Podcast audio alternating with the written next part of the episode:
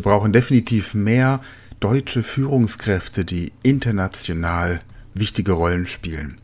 Wir brauchen mehr Kompetenz im internationalen Markt und mehr deutsche Werte, um die Probleme auf dieser Welt zu lösen. Und darum geht es im heutigen Podcast. Speed Learning, die Erfolgstechniken für dich und dein Leben.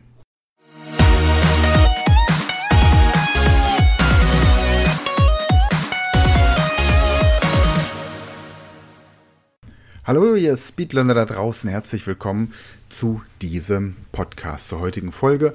Und ich habe tatsächlich gestern ein Video gesehen von Boston Dynamics, einer Firma, die sich auf Roboter, und zwar humanoide Roboter, spezialisierte. Das war der Hammer. Da sieht man einen Kampfroboter, der mit verschiedenen Waffensystemen arbeitet und bei seinen gesamten Aktivitäten immer unterscheidet, ob hier ein Mensch oder ein, eine Maschine angegriffen wird, den Menschen immer verschont und die Maschine immer zerstört. Und egal was man tut, dieser Roboter scheint sich durch nichts aufhalten zu lassen bei seinem Ziel, ähm, Material zu zerstören, das offensichtlich militärisch oder wie auch immer genutzt wird. Und als ich das gesehen habe, war ich fasziniert und erschrocken zugleich. Dennoch habe ich mir die Frage gestellt, wieso kommt so etwas eigentlich, ein so hochentwickelter Roboter? Ich meine, er wurde jetzt hier für militärische Zwecke demonstriert, aber natürlich gibt es diese Roboter auch, um andere Aktivitäten humanoider Art durchzuführen. Man kann sie im Grunde dann auch als Service-Mitarbeiter in einer Wohnung oder als Bodyguard oder you name it verwenden. Und meine Frage, die mir so aufgetaucht ist, wieso kommt so eine fantastische Entwicklung nicht aus Deutschland? Wo sind eigentlich diese ganzen Innovationen, die wir früher gemacht haben? Das Fahrrad, das Auto.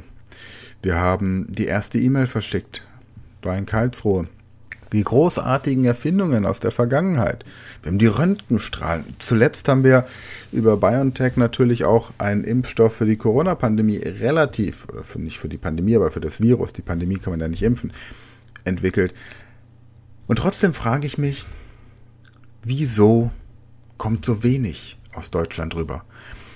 Und ich bin mittlerweile der festen Überzeugung, das ist etwas, das wurde mir die Woche nochmal klar, weil mich jemand gefragt hat, warum mache ich überhaupt das mit meinen, meinen Mentorings? Warum bringe ich Führungskräften bei, wie man auf internationaler Bühne besser performt mit verschiedenen Sprachen, mit Rhetorik, mit innerer Programmierung?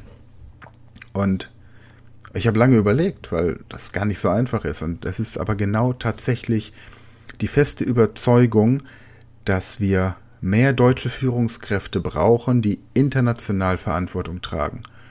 Amerikanische Unternehmen, russische Unternehmen, chinesische Unternehmen breiten sich aus, kaufen Firmen auf und ich meine, wenn wir uns angucken, was für Werte in China oder aktuell auch in Russland gelebt werden oder auch in den USA, da kann man doch sagen, wollen wir, dass das auf der ganzen Welt die Werte sind, nach denen die Menschen leben müssen? Weiß ich nicht. Ich möchte die Frage hier gar nicht beantworten, sondern ich möchte sie einfach nur stellen. Ich weiß aber, dass deutsche Werte wie Zuverlässigkeit, Gerechtigkeit, Freiheit, Pünktlichkeit und von mir aus auch Emotionen dann außen vor zu halten, wenn sie unangebracht sind, dass so etwas global gesehen durchaus hilfreich ist, in vielen Bereichen. Wenn die Menschen in anderen Ländern ein kleines bisschen mehr von diesen Werten vermittelt bekämen oder einfach in Unternehmen, die wirklich Dinge tun, die die Welt verändern, Menschen sitzen zu haben, die darauf achten, dass die Veränderungen gerecht vonstatten gehen, dass diese Veränderungen zuverlässig sind, nachhaltig. Und vor allem, ich glaube, und das ist das große Defizit, das die deutschen Führungskräfte haben, und deswegen spielen sie international auch keine Rolle im Moment, dass ich rede nicht von Unternehmern, ich rede jetzt nicht von den, von den Angehörigen der Quant, der Oetkers oder auch dem, dem Inhaber von Biontech.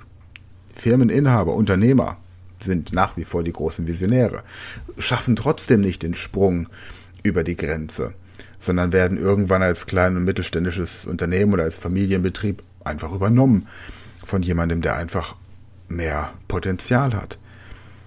Ganzen, ganzen Führungskräfte von BMW mit Potenzial in der Elektromobilität sind nicht alle, aber viele sind abgewandert nach Südkorea, weil einfach dort die Möglichkeiten besser waren. Da haben wir Führungskräfte in internationaler Bühne, auf internationaler Bühne. Dort werden gerade mit Hyundai selbstfahrende Lkw gebaut, er produziert. Ich habe ein Video gesehen, da fährt ein LKW komplett beladen, komplett autonom durch die Straßen, stoppt, wenn Verkehrsteilnehmer, Fahrradfahrer, Fußgänger die Straße überqueren müssen, schafft es im, im Kreisel klarzukommen, so im Kreisverkehr, fährt bis zum Hafen, teilt sich dort automatisch, ist mit Containern beladen, die Container werden entladen, es kommen neue Container drauf.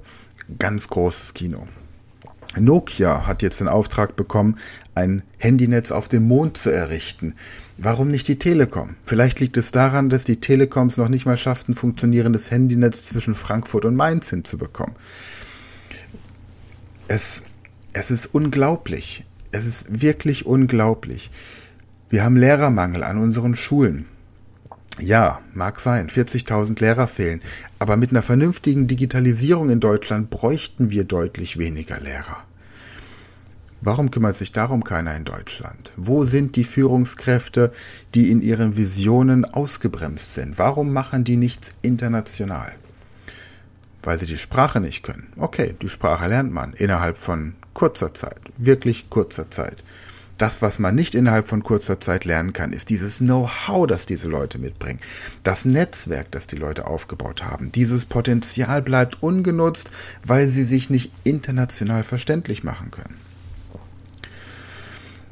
China baut gerade ein Weltraumhotel. Das soll in drei Jahren oder sowas eröffnet werden und trägt den Namen Wernher von Braun Hotel. Da wird ein deutscher Name verwendet, um das abgefahrenste Projekt, das es im Moment gibt, aufzubauen. Tesla.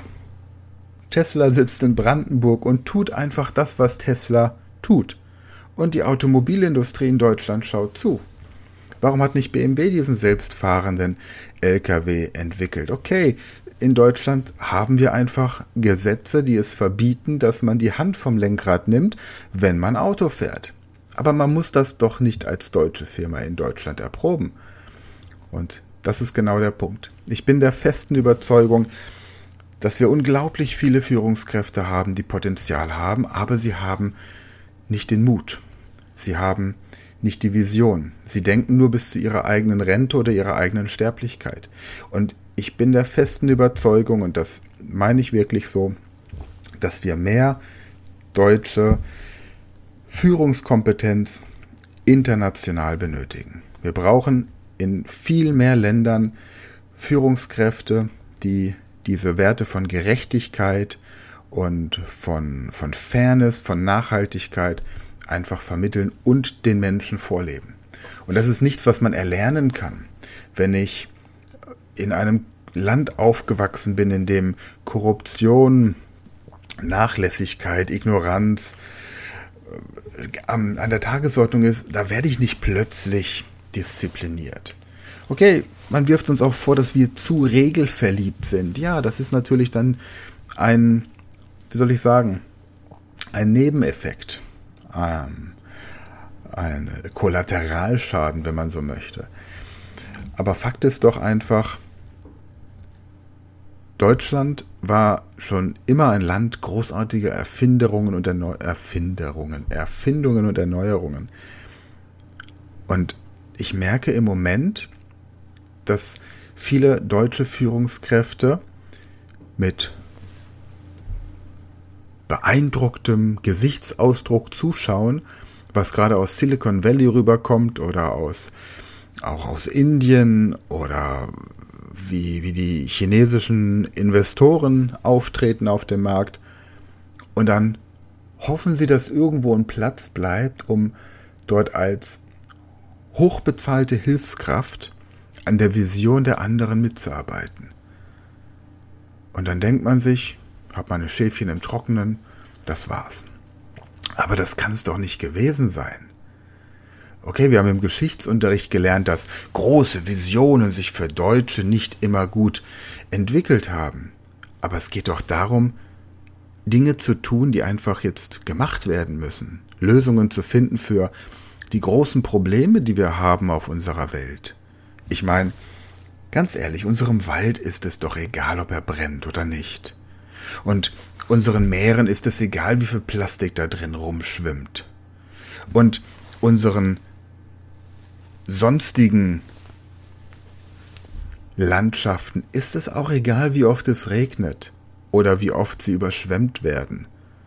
Das Beste, was unserem Planeten passieren kann, ist, dass die Menschheit so schnell wie möglich ausstirbt. Aber ich weiß nicht, ob das das Ziel der Menschheit ist. Lasst die anderen doch auf den Mond und auf den Mars fliegen und lasst uns gucken, dass wir hier die Lösungen finden, die es braucht.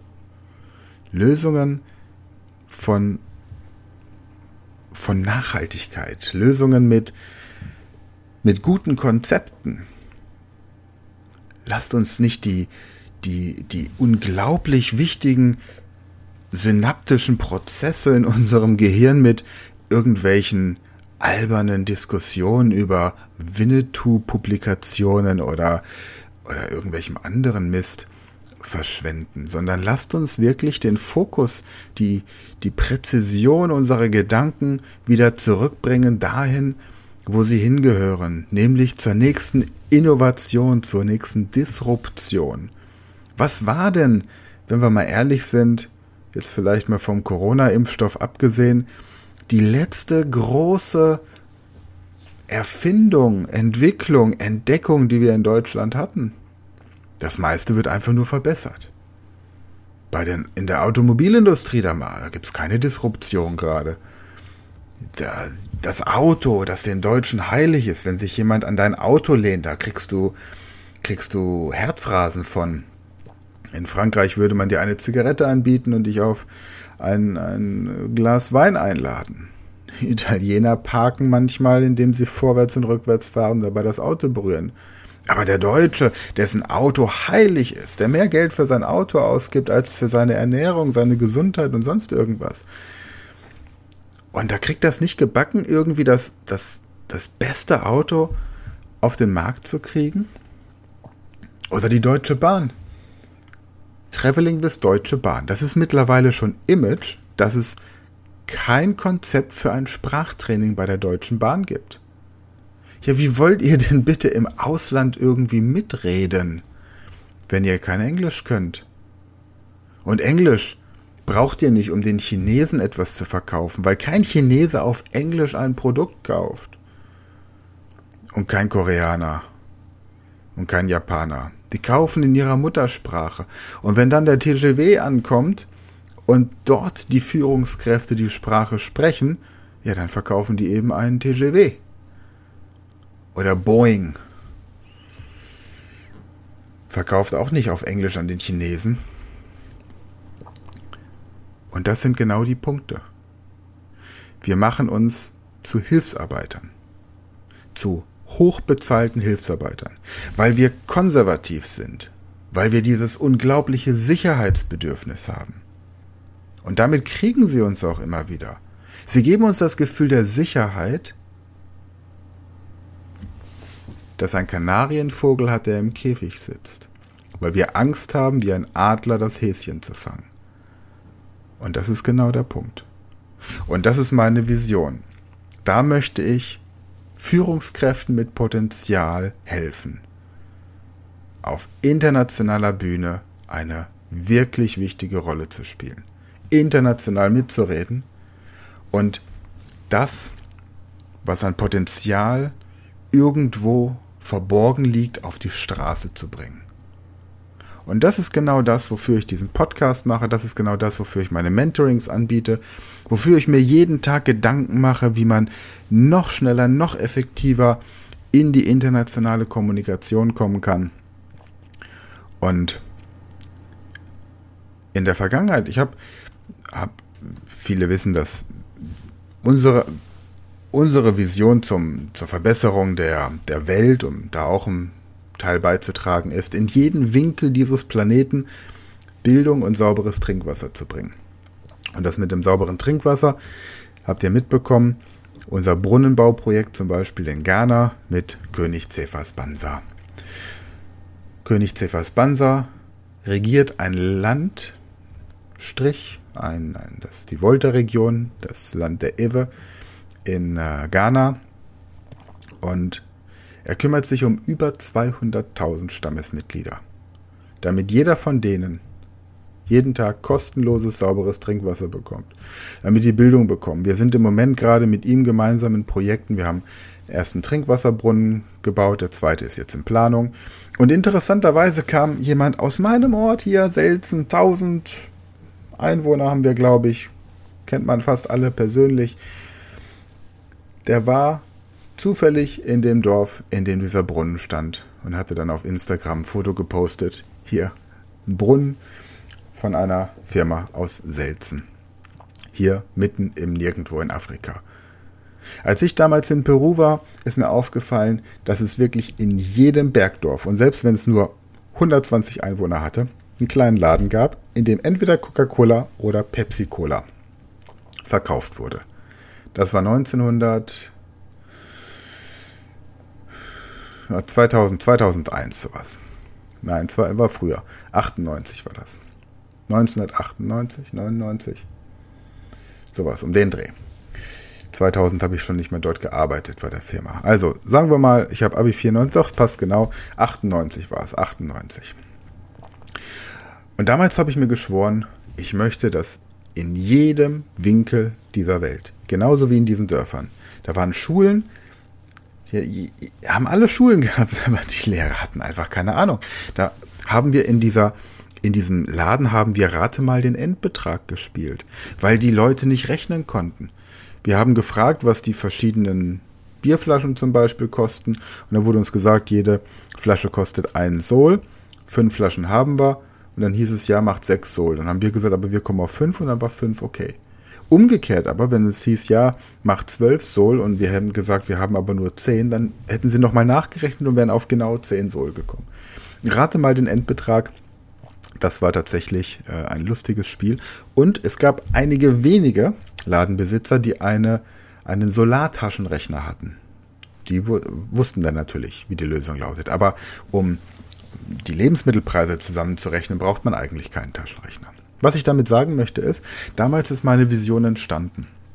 Bildung in jede Ecke dieser Welt zu bringen. Und das mit dem sauberen Trinkwasser, darauf bin ich gekommen, als ich irgendwann mal gehört habe, dass man 80 Prozent aller Kriege vermeiden könnte auf der Welt, der bestehenden Kriege. Und ihr, keiner, keiner von euch kann spontan alle kriegerischen oder kämpferischen Auseinandersetzungen, die wir im Moment auf dieser Welt haben, benennen. Keiner. Ich auch nicht. Aber es gibt im Moment über 40 und 80 Prozent davon ließen sich dadurch beenden oder zumindest mal deutlich reduzieren, wenn es möglich wäre, dass jeder Mensch auf der Welt jeden Tag Zugang zu sauberem Trinkwasser hat. Und ich rede davon jetzt nicht einfach, ich rede nicht von Trinkwasser zum Duschen oder zum Wäschewaschen, ich rede um Trinkwasser, um sauberes Trinkwasser zu trinken, ohne krank zu werden. Und ähm, Banser hat mir damals ganz unglaubliche Bilder geschickt von, von den Dörfern, wo die Menschen eben aus Tümpeln und wirklich schwer verunreinigten, also mit, mit Würmern und Schlangen verunreinigten, wenn man so verunreinigt sagen kann, ne? wenn nat natürliche Lebewesen in einem Gewässer leben, ist es nicht verunreinigt, aber es sind einfach Viren drin, es sind Bakterien drin, es äh, Würmer und es war einfach furchtbar. Und da haben wir gesagt, wir möchten da was machen und das ist unser unser täglicher Motor und da sind wir jetzt mittlerweile auch in verschiedenen Ländern aktiv. Das heißt, wir spielen schon auf internationaler Bühne mit und deswegen wollen wir, dass mehr Führungskräfte in Deutschland international Verantwortung übernehmen und dabei wollen wir helfen. Genau. Und darum sollte es in diesem Podcast heute mal gehen. Wenn du das nächste Mal von einer tollen Erfindung hörst, dann frag dich einfach, was ist denn die tolle Erfindung, die du als nächstes international groß machst. In diesem Sinne, danke ich fürs Einschalten, danke fürs Zuhören. Schön, dass ihr wieder dabei wart. Wir hören uns nächsten Donnerstag und bis dahin habt eine gute Zeit und bleibt dran. Ciao. Das war eine neue Folge der Podcast-Reihe Speed Learning, die Erfolgstechniken für dich und dein Leben. Und wenn du auch Teil der großen Speed Learning Community werden möchtest, dann gehe jetzt auf unsere Website speedlearning.school, registriere dich und werde Speed Learner.